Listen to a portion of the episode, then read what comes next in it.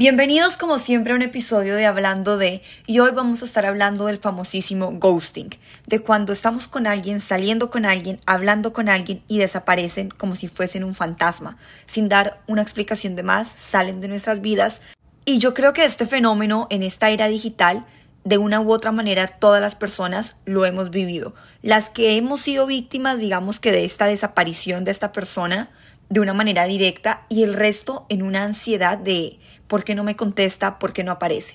Y como siempre me gusta empezar este espacio con una tarea muy pequeña y es que ustedes realmente se cuestionen y si tienen que parar el audio para pensar cómo se sienten cuando están hablando con la persona que les gusta y si sienten o nunca han sentido ese miedo a la persona no me va a volver a responder y aquí va a acabar todo. Si sufren de algún tipo, digamos que de ansiedad a el texting hoy en día. Y yo creo que si voy y le digo a mi mamá o a mi abuela, oye, es que me da ansiedad de una u otra manera que una persona no me responda cuando estoy saliendo con él, me va a decir, oye, no seas tan boba, no sufras por si una persona te deja en visto o no vuelve y aparece. Porque tal vez en su época eso de conocer personas y mantener relaciones a través de un teléfono, de un chat, no existía. Ellos finalmente no tenían esa ansiedad de 24 horas al día tener una posibilidad de contacto con la otra persona. El contacto antiguamente con la pareja, con el amigo, con el novio, con el esposo, fuera de la casa, fuera de las citas, era casi que nulo, era muy limitado a el encuentro presencial. Hoy en día nos limitamos más al encuentro presencial y valemos casi todo es por un chat, por un teléfono, por un video, por una red social. Y digamos que sin ánimo de juzgar o de decir esto no es lo que hay que hacer, esto no es el mundo en el que hay que vivir, no podemos negarlo. Entonces tenemos que aprender a convivir con esto y entender que es parte de nuestra realidad y que no podemos escapar de esta. El ghosting aparece como una tendencia hoy en día y es un tema demasiado viral porque de una u otra manera proyecta nuestras inseguridades y el miedo de una sociedad entera al rechazo, que yo creo que es uno de los traumas psicológicos generacionales que tenemos hoy en día, y es el miedo a la falta de aprobación del otro, es el miedo al rechazo, al rejection de la opinión del otro y al rechazo del otro a tal punto que yo le otorgo a la otra persona a darme el valor a mí. Y yo creo que por esto es que esto genera tanta ansiedad, porque comúnmente ligamos el concepto del ghosting de la persona que nos deja y desaparece sin darnos una explicación con algo está mal y fue mi culpa y empezamos a tener esa realidad de culparnos a nosotros por la ausencia del otro. Yo siempre he dicho que esta tendencia del ghosting es una de las más cobardes y esa tendencia de desaparecer sin dar una explicación es una de las vainas más cobardes que uno puede hacer. Porque normalmente cuando uno está en una relación o está conociendo a alguien, lo que se espera es que uno diga, oiga, ¿sabes qué? Salimos dos, tres, cuatro, cinco veces, par de meses. Oiga, no somos novios todavía, aquí yo no sé qué somos, hay algo claramente, han pasado cosas, llevamos tiempo conociéndonos, hablándonos. Lo que uno mínimo espera es un, oye, mira, conocí a otra persona y no puedo más con esto o sencillamente me di cuenta que no quiero una relación contigo. Y es algo que como sociedad y como generación nos cuesta muchísimo del otro lado de la moneda, del otro lado de la cara de la moneda, de decir. Somos muy expertos en decir, oye, quiero todo contigo, pero en el momento de tener que afrontar y decir, oye, me despido, nos cuesta. Entonces muchas veces decimos, oiga, esta vieja no era mi novia, salimos dos, tres veces, nos dimos dos, tres besitos, tuvimos una, dos, tres veces relaciones sexuales, porque así funciona el ghosting. Hablamos de vez en cuando por redes sociales, yo prefiero desaparecerme y me voy y deja una persona cuestionándose y validándose y diciendo, oiga, ¿qué me faltó? ¿Será que nos besamos muy rápido? ¿Será que fui muy intensa? ¿Será que si no le hubiese mandado esas últimas caritas y esos últimos emojis, ¿será que si lo hubiese escrito ese día, será que no le pregunté y por eso fue que me dejó de responder? ¿Será que se enamoró? Porque aparte de todo el ghosting, uno como persona que fue ghosteada, digamos, por llamarlo así, en el momento que te conviertes en la víctima del ghosting, tendemos a tratar de ilusionarnos y justificar que la otra persona no es que no quiera nada con nosotros para no tener que aceptar que no somos compatibles y no es no soy suficiente para él o para ella, sino es no somos compatibles y nos cuesta entender que no tenemos que ser compatibles con todo el mundo. Pero volviendo a este tema del ghosting, solemos creer que, ay, sabes, esta persona se enamoró de mí y no me quiere decir, hey, oye, me enamoré y tiene miedo a los sentimientos, entonces me gustió y se desapareció para no afrontar el amor que tiene por mí. Y esto es una de las cosas que la gente hoy en día a veces nos metemos en la cabeza para aceptar, no, esa persona no quiere estar contigo. Y eso no significa que haya algo malo en ti. Significa que no son personas compatibles, que hay oportunidades en la vida que los van a llevar por distintos caminos o que esta persona sencillamente conoció a otra con la que compagina más y así es la vida. Hay personas con las que seremos y con las que nos permitirán ser y hay otras con las que sencillamente vamos a estar en un momento de la vida y ya. Y a veces nos cuesta entender esto y preferimos vivir en una ilusión de se enamoró o sencillamente cuestionar nuestra autoestima. Y por el otro lado, ya cuando uno es víctima del ghosting, la mayoría de veces nos dicen, ¿sabes qué? Sana, deja ir, no le hables, no le ruegues atención, no le pidas reclamo, solamente déjalo ir. Y a veces, oiga, si yo estoy en una, digamos, relación, sea sentimental o no sea sentimental, pero han pasado cosas, hemos salido dos, tres veces, oiga, yo me siento en todo el derecho de que la otra persona me diga. O por lo contrario, cuento una experiencia propia que me pasó. Estaba saliendo con este hombre un par de citas, un par de besos, no había pasado nada más. El tipo aparentemente estaba saliendo con otra persona completamente normal. Estábamos conociéndonos, digamos, estábamos en las primeras tres citas, así como él estaba conociendo a otras personas, yo también estaba, digamos, en libertad de conocer a alguien más. Y un día estábamos hablando todo súper bien y el tipo no me vuelve a responder mis mensajes. Y yo como, oiga, ¿qué pasó? Y a eso de los 15 días veo que tiene una foto con la novia. Y yo digo, oiga, me molestó porque esa persona podía haberme dicho, oye, ¿sabes qué? Conocí a otra persona, me está gustando y me voy a cuadrar y va a ser mi novia. Y yo creo que eso hubiese evitado, digamos, que yo pensara qué hice mal o por qué la vaina no funcionó.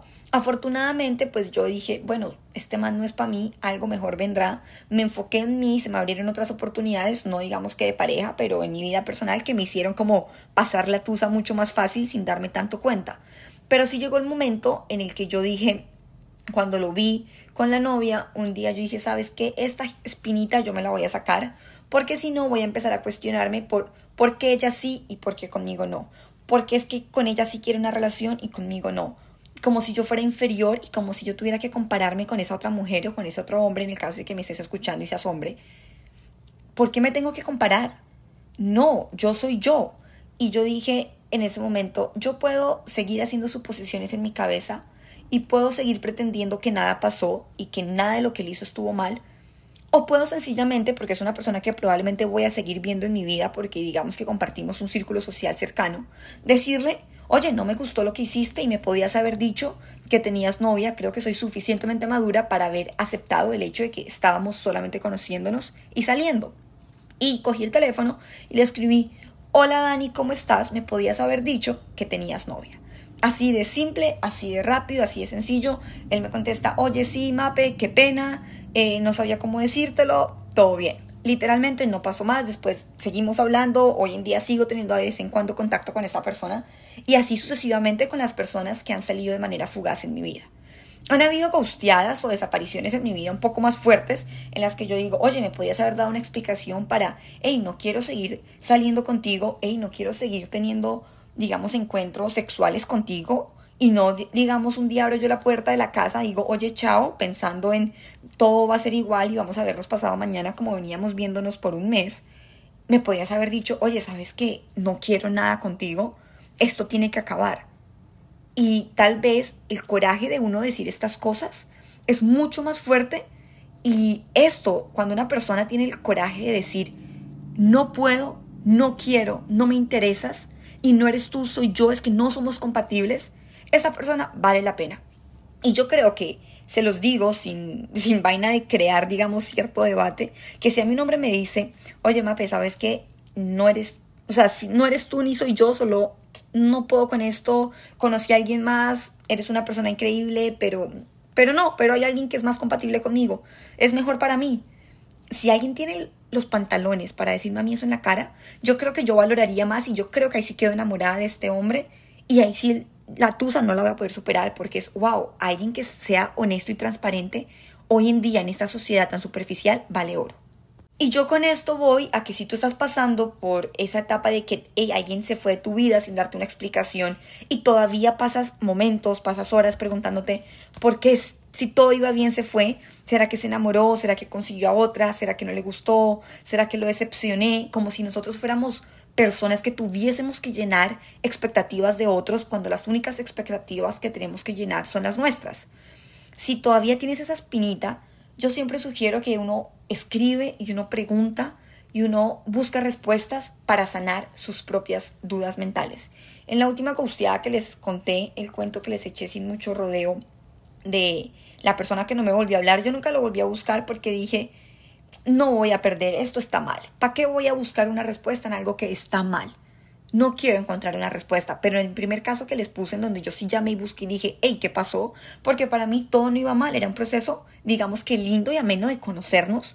Y yo sí me quedé esperando la respuesta y yo sí me quedé esperando el, hey, tengo novia. Me conseguí una novia. Eh, en este momento que salimos también estaba saliendo con otra mujer y decidí que quiero que ella y no tú sea mi novia. Y eso es completamente bien. Yo nunca sentí que era una competencia por él con la otra mujer y entiendo que ella es la persona compatible para él y que para mí vendrá alguien más. Y es completamente normal. Y yo creo que si tú estás pasando por un duelo de estos y para tu propio proceso de sanar necesitas escribir, oye, necesito una explicación, hazlo es que vas a quedar como una intensa, como una dolida, como la pendeja que se ilusionó. Sí, ¿y qué si me ilusioné? Y sí, ¿y qué si me hiciste daño? ¿Y qué si sufrí en algún momento y me cuestioné cosas por esto y esto me genera inseguridades, me genera ansiedad y me genera nervios? Yo prefiero tener una, una respuesta ir, sentirme mal, llorar y pasar la página de chao y no seguir mi día a día cuestionándome el qué hice mal y por qué no fui suficiente, porque es que eso es lo que genera el ghosting es esa sensación de, oiga, quiero una explicación y por eso es que uno se obsesiona, porque empieza a hacerse 50 mil escenarios posibles del por qué, en vez de ir a la persona y llamarle y decirle, hey, ¿por qué? Dame tú tu explicación, así sea mentira, así tu explicación sea falsa. Ok, esa es la explicación que tú me estás dando. Y a veces es mejor quedarnos con la cobardía de las mentiras de la otra persona que con la cobardía del silencio de la otra persona. Y yo siempre soy partidaria de decir, yo busco respuestas y pregunto para autosanarme, para estar en paz conmigo misma y no para el otro. Es que si, no le, si le dices y le preguntas, le vas a subir el ego. ¿Y qué? Problema de él si quiere seguir siendo una persona egocéntrica, narcisista y cobarde. Porque es que así funciona eso. Problema de él si quiere vivir su vida así. Yo quiero vivir, vivir mi vida con paz, con tranquilidad, con más verdades y con menos dudas. Y desde esa proyección personal de lo que yo quiero para mi vida, es que empiezo a pedir a las personas, oye, explícame, oye, respétame, oye, la cagaste, la embarraste, tenías que haberme dado una explicación, o yo sentí que esto no era solo amigos, sino que había algo más. Tal vez la otra persona te dice, oye, qué pena, pero yo no soy así. Para mí esto sí era solo amigos y esa es la manera en como yo trato a mis amigas o a mis amigos. Cada uno tiene diferentes límites y diferentes maneras de tratar a sus amigos, a las personas con las que está saliendo, a sus culitos, por llamarlo así, a sus amigos con beneficios, a sus novios, al amigo de la fiesta, a, a lo que sea. Cada cual tiene sus límites yo puedo tratar y poner un límite con un amigo que para otra persona eso no es cosa de amigos. Para mí es normal que entre los amigos lo hagamos. Yo, digamos, para mí es demasiado normal quedarme en un hotel con mis cuatro amigos del colegio y literalmente dormir en la cama con dos de ellos. Para mí es absolutamente normal porque los conozco desde que tengo seis años. Muchos otros dirán, oiga, no, si una mujer duerme en la cama con dos hombres, eso no, es de amigos, eso, eso es algo, pasa algo más. Y yo creo que es ahí a donde uno va. Cada persona tiene sus propios límites. Entonces, para mí podemos ir excelente y puede ser eh, prospecto y proyecto de pareja y para ti puede ser prospecto de una amiga con derechos. Pero si no comunicamos y si yo no te pregunto a ti, hey, ¿por qué te desapareciste? Nunca voy a tener una respuesta. Y si tú eres de las personas que viene y dice, yo no voy a preguntar porque a mí el orgullo me gana, y ojo porque el orgullo no es un atributo o no es una cualidad positiva. Por lo contrario, el orgullo muchísimas veces nos bloquea a sanar y a estar en paz con nosotros mismos y con nuestras emociones y tener control de nuestras emociones. Pero si por algún motivo tú dices, mira, ya pasó demasiado tiempo, soy muy orgullosa, le tengo muchísimo miedo a la respuesta y no me siento emocionalmente capaz de escuchar la respuesta, no pierdas tu tiempo tratando de generar una respuesta al por qué se fue sin darte una explicación. Porque las personas se van de nuestra vida sin darnos explicación por distintos motivos y yo creo que cada persona tiene su razón personal. En muchos casos es porque conocieron a otra persona, porque durante todo este tiempo estuvieron en una relación y jamás te lo aceptaron, porque sencillamente se dieron cuenta que no están emocionalmente disponibles y muchísimas veces este es, este es el escenario que uno quiere que sea, no están emocionalmente ni disponibles ni dispuestos a tener una relación y no saben cómo decirte que no, porque ya las cosas pasaron demasiado, ya pasaron ese límite de amistad y no saben cómo decirte, oye, ya no, no puedo, no soy capaz, entonces prefieren desaparecer porque no saben manejar sus emociones. Y la otra es porque sencillamente son personas con demasiadas inseguridades emocionales y sienten que al tener una relación son muy vulnerables, entonces prefieren huir. Pero sea cual sea el caso, sea que se enamoró y no sabe cómo manejar el amor y prefirió irse sin darse o, darse a explicar y, y decir, oye, no quiero, o sencillamente porque eras una más y para el tipo jamás fuiste, digamos, una persona importante como para ti él lo fue, porque esa es la realidad. Y no podemos negar que somos seres humanos y nos relacionamos y así como tú a veces dejas de responderle a un hombre con el que has hablado cinco veces, alguien te lo puede hacer a ti. Y voy a dejar este para que lo paren y vayan y escuchen la segunda parte que habla de por qué no todo es ghosting. Porque es que hoy en día, así como buscamos y solicitamos que todo el mundo nos dé explicaciones y todo el mundo nos termine, no nos damos cuenta que no todo, que no todo es ghosting. Y hoy en día, desde que salió el concepto de ghosting, creemos que todo el mundo tiene que darnos una explicación. Y les voy a decir, no, no todo el mundo tiene que darte una explicación. Entonces ve y escúchame en la segunda parte para entender que no todo es ghosting y en qué situaciones yo considero que debe haber explicación y en cuáles otras no, no es ghosting.